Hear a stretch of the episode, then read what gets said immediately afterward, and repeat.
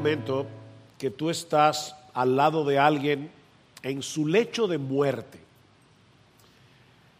Es una persona reconocida por su amor por Cristo, por su piedad, por su sabiduría.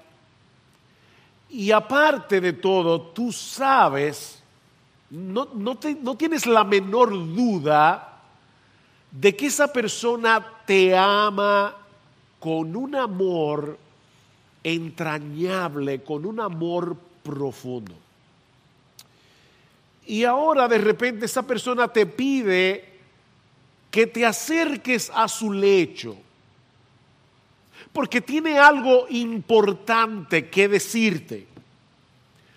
Yo estoy seguro que tú vas a poner mucha atención a cada una de sus palabras y que las vas a atesorar por el resto de tu vida. Bueno, mis hermanos, eso es lo que nosotros encontramos en los capítulos 14 al 16 del Evangelio de Juan. Las palabras finales de Jesús, no diríamos en su lecho de muerte, pero sí las palabras finales de Jesús antes de morir, antes de dar su vida por nosotros en la cruz del Calvario. Y lo, increíble es que el Espíritu Santo inspiró al apóstol Juan para que él dejara un registro escrito de esas palabras que Jesús pronunció esa noche a ese círculo íntimo, al grupo de los apóstoles. Él quería que nosotros, su iglesia, conociéramos estas palabras y atesoráramos estas palabras y recordáramos estas palabras a través de los siglos. Por supuesto, mis hermanos, todas las palabras de Jesús son importantes y, no podemos tomar ninguna en poco. Pero el hecho de que esa noche Jesús se estuviera despidiendo de sus discípulos, que, en ese momento estaban muy confusos, estaban muy turbados, porque Cristo les dice que se va, eso coloca este discurso, si podemos decirlo de alguna manera, en una categoría aparte. Es evidente que el Señor quería dejar grabadas estas palabras en la mente y el corazón de sus discípulos y de todos aquellos que habríamos de creer en Él por medio del Evangelio. Y lo que yo quiero hacer en esta mañana es meditar, creo que brevemente, e, e, en, esta porción de Juan 15 que Sigfrido leyó hace un momento, donde el Señor usa una alegoría para explicar el tipo de relación que él tiene con los suyos. Yo soy la vid verdadera. Mi padre es el viticultor, es el viñador, y ustedes son las ramas, ustedes son los sarmientos. El árbol de la vid es usado frecuentemente en el Antiguo Testamento para referirse de manera simbólica a la nación de Israel. Pero en casi todos los textos donde se compara a Israel con una viña, es para mostrar el hecho que a pesar de todos los cuidados que Dios tuvo con esta nación, terminaron corrompiéndose y no produjeron los frutos que se esperaba de ellos.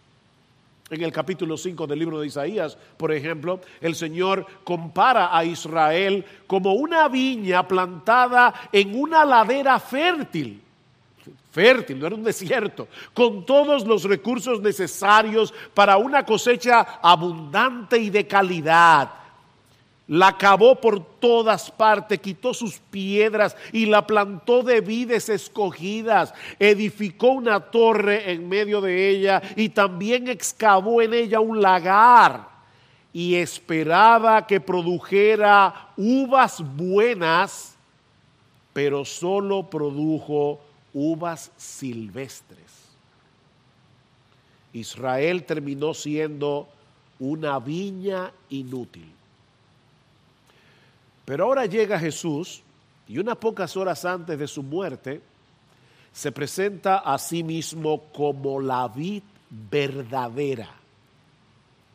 Yo soy la vid verdadera. Israel como nación no era más que una sombra que apuntaba hacia Jesús. Él es la verdadera vid. Él es el verdadero Israel.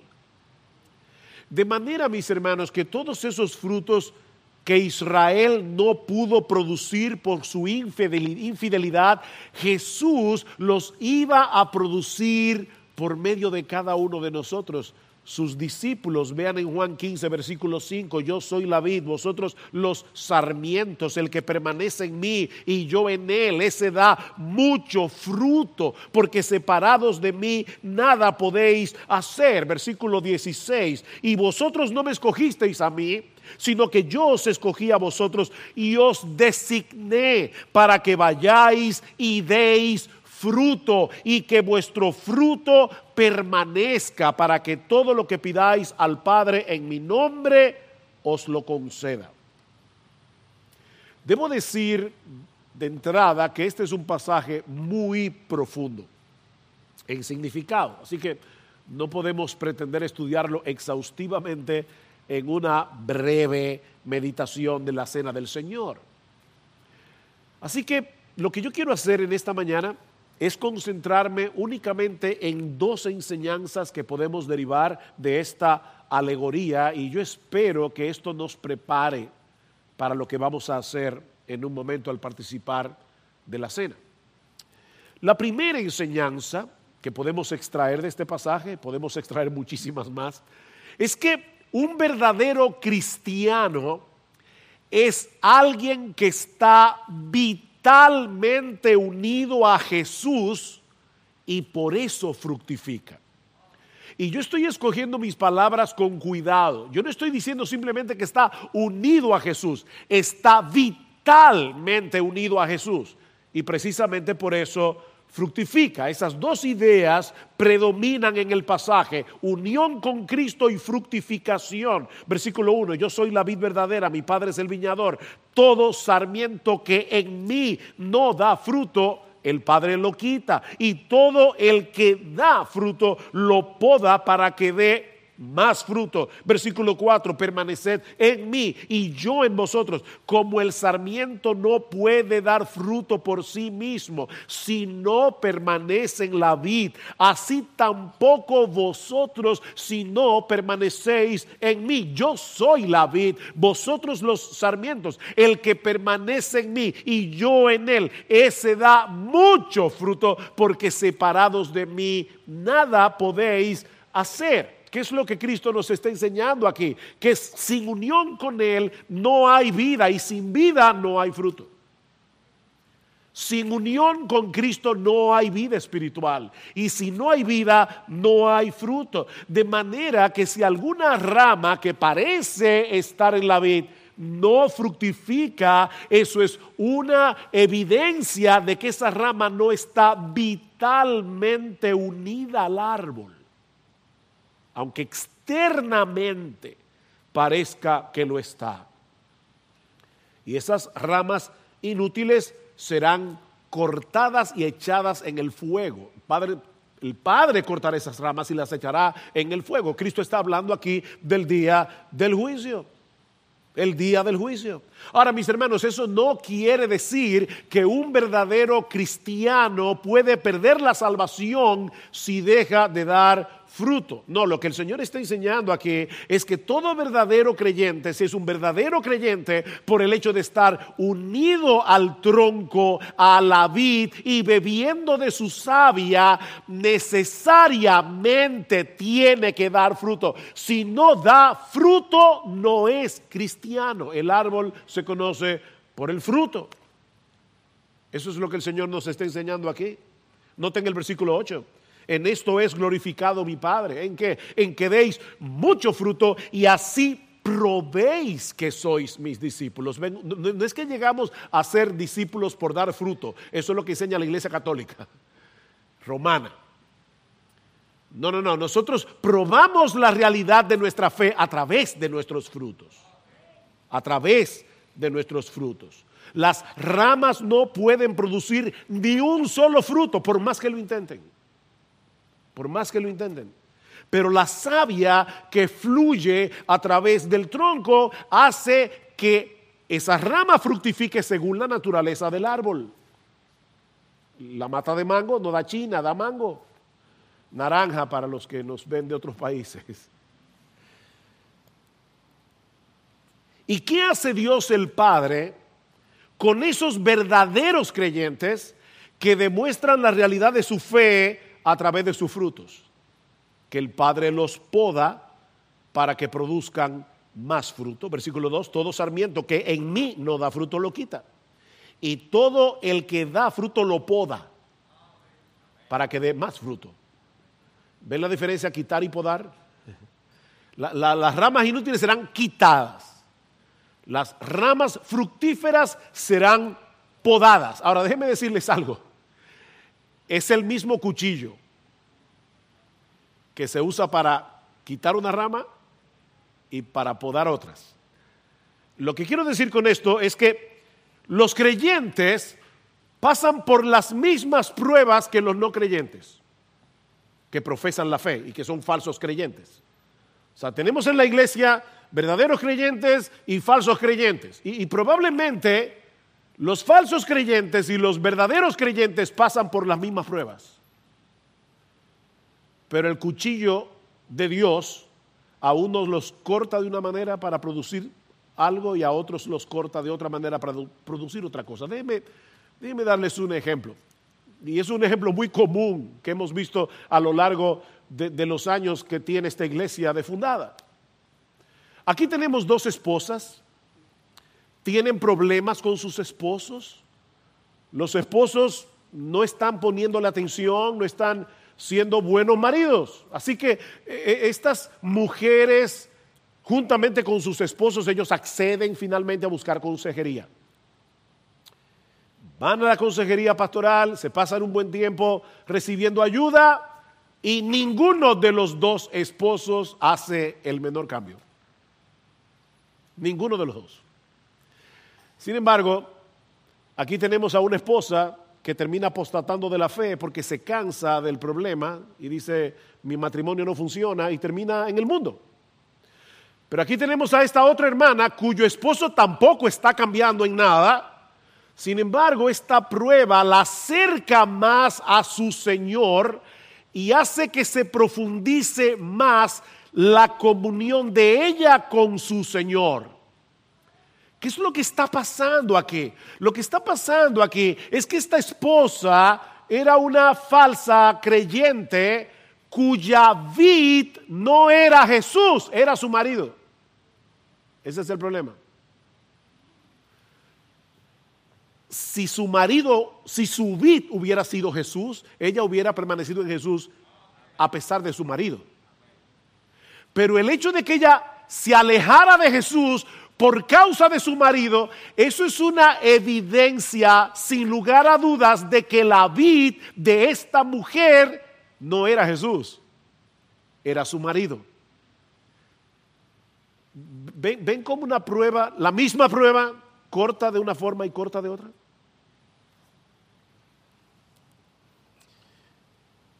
En las dos casas donde yo viví, tanto en mi niñez en San Juan de la Maguana, como aquí en la capital durante mi adolescencia, mi padre siempre tenía vides en el patio. Así que yo crecí toda mi vida, toda mi vida viendo árboles de vid. De hecho, la primera cena del Señor que esta iglesia celebró fue debajo de uno de los árboles de vid en el patio de mi casa el 13 de agosto del año 1978. Y yo recuerdo que en cierta época del año mi padre podaba las vides para limitar su crecimiento y de, ese modo, extrañamente, producir mejores frutos. Ahora, créame, la poda, y yo recuerdo eso claramente porque pasa cada año, la poda da la impresión de que el árbol está acabado. Es una poda cruel, si se puede decir de alguna manera. Pero es la única forma en que las ramas se pueden fortalecer para producir mejores frutos. Bueno, mis hermanos, lo que Cristo nos está diciendo aquí es que Dios, el Padre, es el viticultor que nos injertó en su Hijo y que ahora se encarga de podarnos para que podamos dar frutos de mejor calidad. No podemos madurar espiritualmente a menos que pasemos por el proceso doloroso de la poda. No se puede. No hay madurez sin sufrimiento. Dice el autor de la carta a los hebreos que el padre al que ama disciplina. Y, y él hace la comparación de que de que Dios el Padre no nos disciplina como nuestros padres terrenales, porque nuestros padres terrenales a veces se cansan. Yo recuerdo en casa cuando en mi tiempo de inconverso yo comenzaba, mami, yo quiero ir a la playa, no, mami, yo quiero ir a la playa, no, mami, haz lo que te da la gana. Y ya me dijo que, hiciera lo que me daba, lo que me daba la gana era irme. Pero es como que llega un momento que los padres terrenales se cansan. Bueno, Dios no se cansa. Dios no se cansa. Dice, dice, porque ellos nos disciplinaban por pocos días como les parecía, pero Él nos disciplina para nuestro bien, para que participemos de su santidad. Al presente ninguna disciplina parece ser causa de gozo, sino de tristeza. Sin embargo, a los que han sido ejercitados, ustedes oyen eso, los que han sido ejercitados por medio de ella, les da después fruto apacible de justicia. Y yo debo aclarar que no siempre la disciplina es un castigo que viene por causa de un pecado específico. No siempre. Muchas veces el Señor nos lleva a atravesar por periodos difíciles que nos mueven a buscarle a Él más intensamente y a aferrarnos a sus promesas. Nosotros somos como esos perros que están jugando con su hueso hasta que tú se lo quieres quitar. Entonces se aferran al hueso con su mandíbula y no hay manera. A veces uno está como jugando con su salvación, jugando con su cristianismo hasta que viene la prueba. Las pruebas son un gimnasio que nos ayudan a fortalecer nuestra fe. Así que mis hermanos, no hay fructificación sin sufrimiento. No se puede. Ahora, ¿de qué clase de fruto es que el Señor está hablando aquí? Porque ya hemos dicho, unión con Cristo igual a fructificación, pero ¿qué, qué fruto? ¿Cuál es el fruto? Bueno, pensemos por un momento en la alegoría que el Señor está usando en este pasaje. Déjeme hacer una pregunta muy simple. ¿Qué produce el árbol de la vid? Produce uvas. Produce uvas. Porque esa es la naturaleza del árbol. Bueno, si Jesús es la vid y nosotros somos las ramas, ¿Qué deberíamos producir nosotros? A Jesús. Nosotros producimos Jesús. O déjenme ponerlo de otra forma para que se entienda mejor. Ese fruto es la vida y el carácter de Jesús manifestado a través de nuestra vida. Ese es el fruto. Y todo lo demás que nosotros hacemos, servir en la iglesia, tener compasión, predicar el Evangelio, que son frutos, emanan de este fruto orgánico que produce el árbol. Jesús, con Cristo estoy juntamente crucificado y ya no vivo yo, mas vive Cristo en mí. Y lo que ahora vivo en la carne, lo vivo en la fe del Hijo de Dios, el cual me amó y se entregó a sí mismo por mí. En, en eso es que consiste la salvación en hacernos cada vez más como, como Jesús.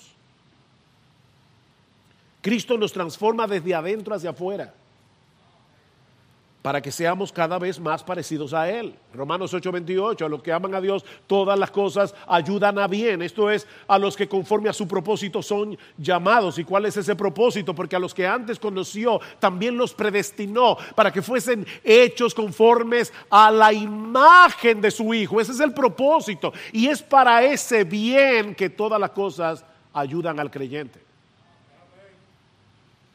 Ser cada vez más como Jesús.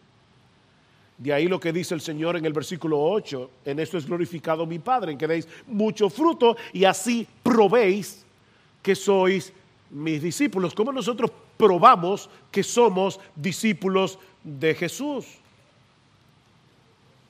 Miren, se pueden hacer muchas cosas externas que hacen los cristianos sin ser cristianos. Un falso profesante puede venir a la iglesia cada domingo un falso profesante puede dar gracias antes de cada comida. Un falso profesante puede leer la Biblia todos los días. Un falso cristiano puede hacer todo eso sin que eso sea una evidencia inequívoca de que somos verdaderos discípulos de Jesús. Esos, esos frutos externos son como los adornos del árbol de Navidad. Las bolas del árbol de Navidad no las produce el árbol, se colocan en el árbol. Y, hay creyentes que están muy bien adornados, como el árbol de Navidad. Se pueden hacer muchas cosas que hacen los cristianos sin ser cristianos pero nadie puede estar siendo gradualmente transformado para ser cada vez más parecido a Jesús sin ser un verdadero discípulo de Jesús. Eso es lo que prueba que somos sus discípulos. ¿Recuerdan Juan 13, el famoso texto de un mandamiento nuevo doy? ¿Cuál es el mandamiento nuevo? Que os améis los unos a los otros. Bueno, el mandamiento de amarse no era nuevo. Lo que era nuevo era la calidad de ese mandamiento, porque dice que como yo os he amado, así también os améis los unos a los otros. En esto conocerán todos que sois mis discípulos si tenéis amor. ¿Qué clase de amor? El amor de Cristo los unos por los otros. Eso es lo que prueba que nosotros somos discípulos. De hecho, en el mismo pasaje de Juan 15, permítame leerles los versículos 9 al 12 y pongan atención cuando yo lea este texto, pongan atención cómo Jesús compara su amor, su gozo y su obediencia con el tipo de amor, de gozo y de obediencia que nosotros deberíamos manifestar. Vean lo que dice el Señor. Como el Padre me ha amado, así también yo os he amado permaneced en mi amor. ¿En qué clase de amor? En el amor que Él tiene por el Padre y que el Padre tiene por Él. Versículo 10. Si guardáis mis mandamientos, permaneceréis en mi amor, así como yo he guardado los mandamientos de mi Padre y permanezco en su amor. La obediencia de Jesús es lo que demuestra su amor por el Padre, una obediencia hasta la muerte. Bueno, dice Jesús, hagan lo mismo que yo. Versículo 11. Estas cosas os he hablado para que mi gozo eh, esté en vosotros y vuestro gozo sea perfecto. Cristo les está diciendo, mire, créanme, yo amo a mi Padre y obedezco a mi Padre y ¿saben lo que eso produce en mí? Eso produce gozo. Y yo les estoy diciendo todas estas cosas porque yo quiero que mi gozo, no el gozo que el mundo da, el mío esté en vosotros. E, es la vida de Jesús a través de nuestra vida. Versículo 12. Este es mi mandamiento, que os améis los unos a los otros. ¿Cómo? Como yo los he amado. Yo quiero que ustedes manifiesten el mismo amor, el mismo, la misma obediencia, el mismo gozo que yo. ¿Se dan cuenta, mis hermanos? ¿Cuál es el fruto? Es por eso que alguien ha definido el fruto de Juan 15, y, y me encanta esta frase porque es tan simple es la vida de Jesús en mí siendo vivida y manifestada a través de mí. Es la vida de Jesús en mí siendo vivida y manifestada a través de mí. Ahora bien, ¿cuál es la responsabilidad que tenemos nosotros como creyentes en la producción de ese fruto. Bueno, eso nos lleva a la segunda enseñanza que voy a derivar, y la única enseñanza adicional que voy a derivar de este pasaje, y es que la fructificación del creyente es directamente proporcional a nuestra dependencia e intimidad con Jesús. Voy a repetir eso otra vez. Ya hemos dicho que el fruto es la vida de Jesús, el carácter de Jesús, ser más como Jesús. El fruto del Espíritu es amor, gozo, paz, paciencia, benignidad, bondad, fe, mansedumbre, templanza. ¿Qué es eso?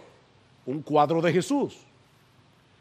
Entonces, ¿qué yo debo hacer para que ese fruto se produzca en mí? Bueno, estoy diciendo en segundo lugar que la fructificación del creyente es directamente proporcional a nuestra dependencia e intimidad con Jesús.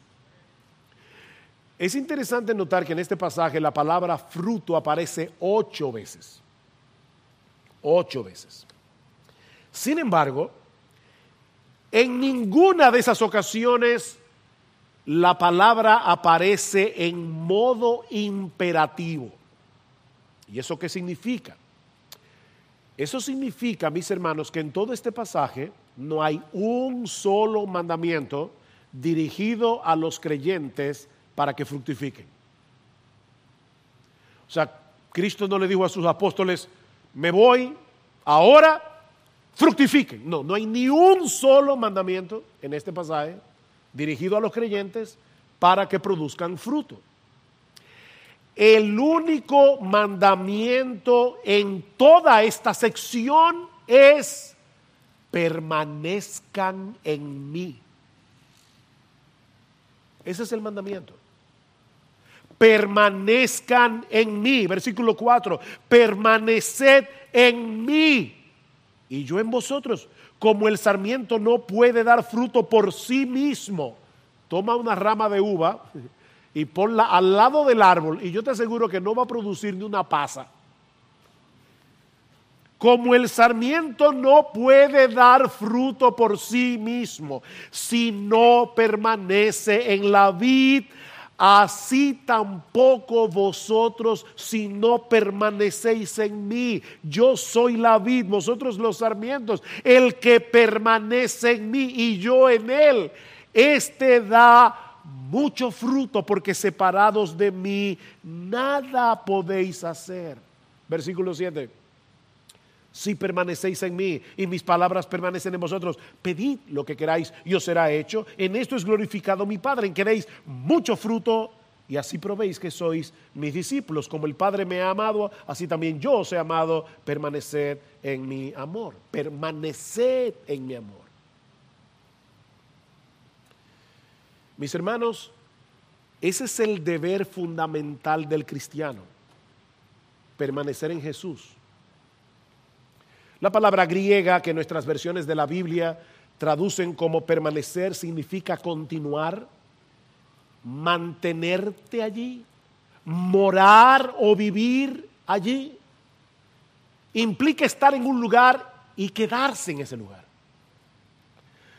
Si queremos producir un fruto abundante de Jesús, en nuestras vidas cristianas debemos permanecer en Él, porque separados de Él nada podemos hacer.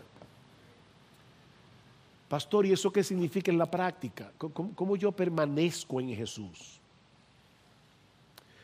Bueno, de una forma bien sencilla podemos decir que permanecer en Jesús no es otra cosa que mantenernos en comunión con Él y en dependencia de Él cada momento de cada día.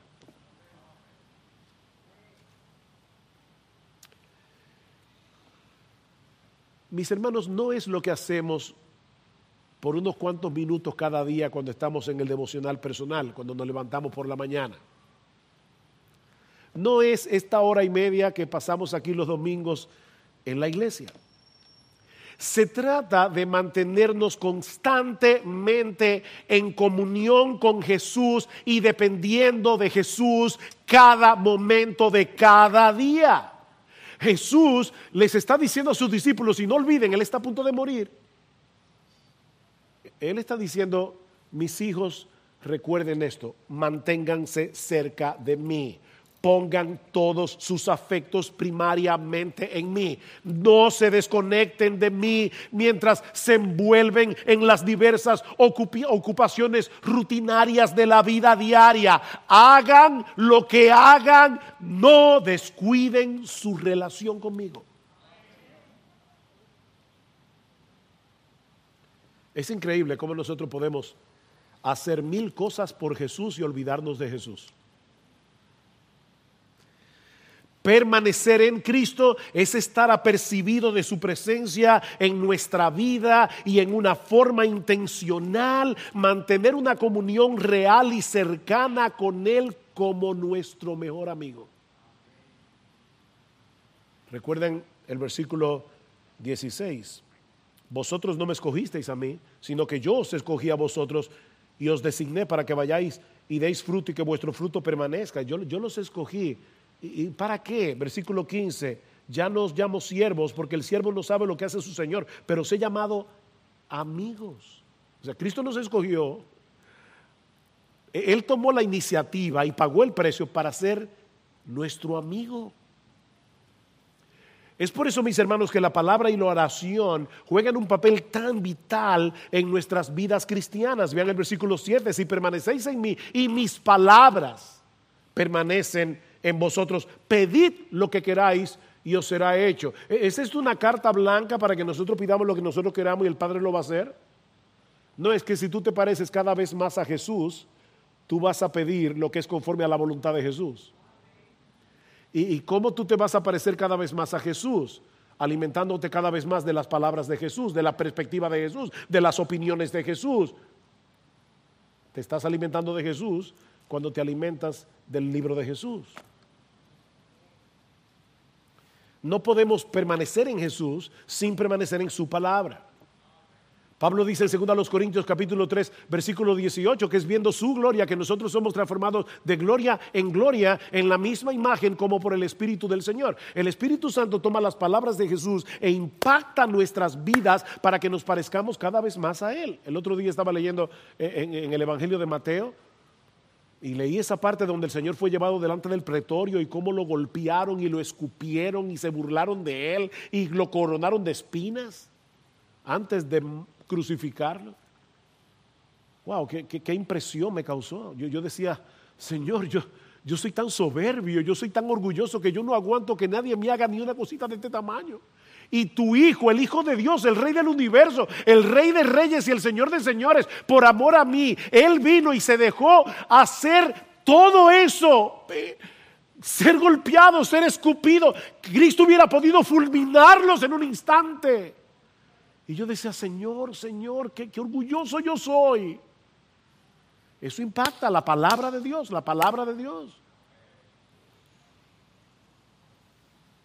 Es por medio de la palabra de Cristo que Él revela a nuestras mentes y corazones su mente y su corazón.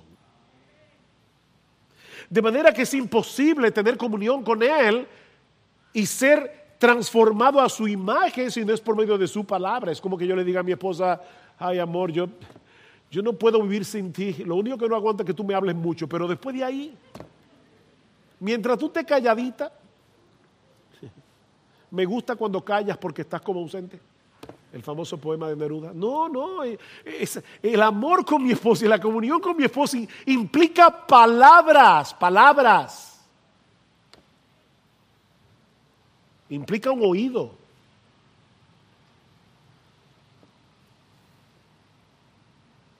Pero tampoco podemos tener comunión con Cristo ni depender de Cristo si no es a través de la oración. La palabra y la oración. Tenemos comunión con Cristo y dependemos de Él por medio de la palabra y la oración. Y no se puede producir el fruto de ser cada vez más como Jesús a menos que tengamos comunión con Él y dependamos de Él por medio de la palabra y por medio de la oración. Déjame ponerte lo más, más fácil.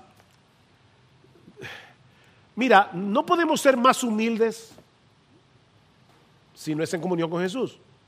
No podemos ser más amorosos si no es en comunión con Jesús. No podemos ser más perdonadores si no es en comunión con Jesús. No podemos ser más serviciales si no es en comunión con Jesús. No, podemos tener amor, gozo, paz, paciencia, benignidad, bondad, fe, mansedumbre, templanza si no es en comunión con Jesús. No se puede. No se puede. El creyente que permanece en Cristo vive con la conciencia de lo mucho que necesita Cristo. Por eso permanece en Él. Él sabe que cuando estamos atribulados, nuestro consuelo se encuentra únicamente en Jesús. Él sabe que cuando nos sentimos desfallecer, solo en Cristo encontramos la fortaleza necesaria para seguir corriendo la carrera. Yo doy esfuerzos alcanzados y multiplico las fuerzas del que no tiene ningunas. Isaías 40, 31. Él sabe que cuando somos asediados por la tentación, ¿saben qué? Es únicamente cuando vemos la gloria de Jesús que podemos resistir a la tentación. Porque decimos, yo no voy a cambiar a mi Jesús por esto que el mundo me está ofreciendo. Tiene que ser a través de ver a Jesús. Él sabe que cuando queremos poner nuestros dones en operación para servir a otros en la iglesia, para la expansión de su reino, Solo en Cristo podemos recibir los recursos de gracia necesarios para servir a otros de manera eficaz. Es por eso, mis hermanos, que la, enseñanza de este texto es tan alentadora, súper alentadora, porque lo que el Señor nos está diciendo aquí es que nuestras vidas están unidas a la de Él, a la vida de Jesús, lo que quiere decir que la fuente que nosotros necesitamos para poder producir el fruto de Jesús y hacer todo lo que tenemos que hacer y aún enfrentar las dificultades de la vida, no está allá afuera, está aquí adentro. Qué alentador. ¿Qué dice el Señor en Juan 7:37? El que cree en mí, como dice la escritura, de su interior correrán ríos de agua viva. Y esto dijo del Espíritu que habrían de recibir los que creyeran en Él. El que me ama, mi palabra guardará y mi Padre le amará. Y vendremos a Él y haremos morada con Él. La fuente está dentro, qué alentador. La fuente para cambiar está dentro, no, depende, no depende de lo que está pasando afuera. Puede haber mil pandemias más, eso no, no, no depende de eso, porque la fuente la tenemos dentro. Pero necesitamos cultivar una comunión cada vez más íntima con Jesús por medio de su palabra, por medio de la oración. Hace unos años me topé con algo que llamó poderosamente mi atención, porque todos los cristianos, perdonen hermanos, este, eh, el, el micrófono me está volteando los lentes y yo estoy viendo medio borroso, pero bueno. Todos los cristianos tenemos la convicción de que necesitamos pasar tiempo a solas con Dios. ¿No es así? Y yo creo que todos quisiéramos pasar más tiempo a solas con el Señor. O sea que, que tú sabes y yo sé que necesitamos a Dios, que necesitamos más a Dios. Sin embargo, decir que necesitamos a Dios es una frase incompleta. Y eso fue lo que me chocó cuando leí este escrito hace años atrás. Tú y yo, déjeme decir ahora la frase completa como debería ser. Tú y yo necesitamos a Dios y Él quiere estar con nosotros. Eso hace mucha diferencia. O sea, nosotros no somos un estorbo en el itinerario de Dios. No, él, quiere, Él quiere estar con nosotros. Él, él nos escogió, recuerdan, desde antes de la fundación del mundo para tener comunión con nosotros y hacernos cada vez más parecidos a su Hijo. Por eso dice el Señor, ustedes son mis amigos. ¿Saben que en toda la Biblia, en toda la Biblia, hay una sola persona a la que Dios le llama su amigo? Abraham en Isaías capítulo 41, versículo 8. Y ahora Jesús le está diciendo a sus discípulos y a todos nosotros, ¿saben qué? Ustedes son mis amigos. Wow, ustedes son mis amigos. De modo que cada mañana Dios nos prepara la mesa para que vengamos delante de Él a tener comunión con Él y así hacernos cada vez más parecidos a Jesús. ¿Verdad que eso cambia completamente nuestra perspectiva del tiempo devocional? De ese tiempo a solas con Dios. Alguien lo dice de esta manera, todos nosotros necesitamos comer, pero no siempre tenemos apetito. Y, cuando estamos inapetentes fácilmente nos ponemos a hacer otra cosa, nos entretenemos, algunas cosas importantes y se nos olvida comer.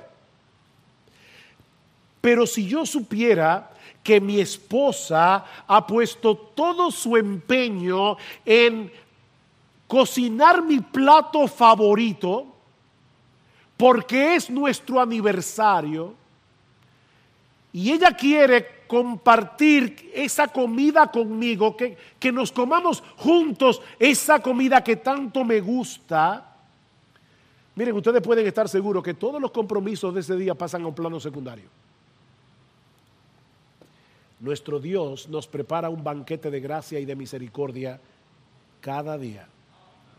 Porque Él quiere que estemos con Él.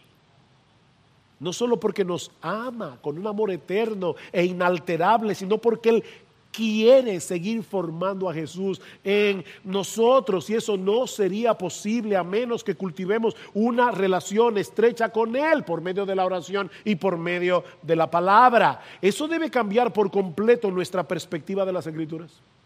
Escuchen otra vez el versículo 15. Ya no os llamo siervos, ¿saben por qué? porque el siervo no sabe lo que hace su Señor, pero os he llamado amigos porque os he dado a conocer todo lo que he oído de mi Padre. Esa es la diferencia entre el siervo y el amigo.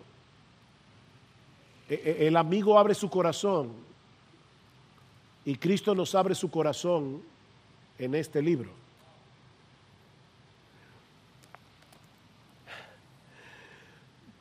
Mis hermanos, no se trata simplemente de que nosotros tenemos en las manos un libro en el que Dios se revela a sí mismo. No, es, es que nosotros tenemos un libro en el que Dios comparte con los suyos lo que está en su corazón para que nosotros tengamos idea de lo que está sucediendo. En otras palabras, nosotros podemos ver la Biblia como Dios sincerándose con nosotros. Eso es la Biblia. Para que nos parezcamos cada vez más a su Hijo. Nosotros sabemos lo que Él está haciendo hasta cierto punto, hasta donde lo ha revelado, y cómo nosotros encajamos en esa historia. Lo sabemos porque Él ha decidido revelárnoslo a través de su palabra. Mira mi hermano, a Satanás le tiene sin cuidado todas las cosas que supuestamente hacemos para el reino de Dios siempre y cuando descuidemos nuestra amistad con Jesús. Al diablo eso le tiene sin cuidado, porque él sabe que separados de él nada podemos hacer, así que lo que estamos haciendo es una inutilidad. Al diablo no le importa cuántas actividades nosotros hacemos siempre y cuando no cultivemos una relación más cercana con Jesús.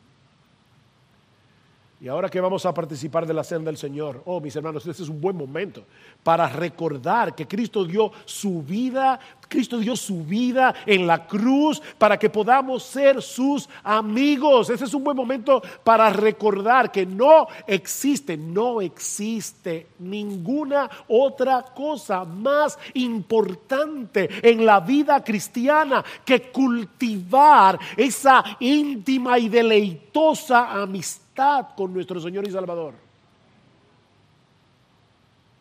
Un antiguo himno dice, diré a Cristo todas mis pruebas, díselas. Solo yo no las puedo llevar. En mis angustias Cristo me ayuda, Él de los suyos sabe cuidar diré a Cristo toda mi angustia, cuán bondadoso y amigo tan fiel. Me librará si yo se lo pido, disipará mis angustias Él. Cuando este mundo al mal me seduce, pues mi alma siempre tentada está, diré a Cristo y Él la victoria sobre este mundo me otorgará. Y el coro dice, diré a Cristo, diré a Cristo, no puedo yo mi carga llevar. Diré a Cristo, diré a Cristo, pues Él tan solo puede ayudar. ¡Wow! ¡Qué ternura! ¡Qué gozo tener un amigo como Jesús! Mi hermano, mi hermana, ¿cómo está tu comunión con Jesús? ¿Qué tan conscientemente tú vives delante de Él cada día? ¿Qué tanto mora su palabra en ti? ¿Qué tanto dependes de Él en oración? Toma este tiempo, mi hermano, mi hermana, y acércate a Jesús. Él, está aquí. Él lo prometió. acércate. Medita en el precio que Él pagó para que tú fueras de Él y pídele en oración que te perdone si te has alejado de Él. Y que acerque de nuevo tu corazón al suyo, porque Él no se ha alejado. Pídele que, que de nuevo acerque tu corazón al suyo para seguir cultivando una íntima y deleitosa comunión con Jesús.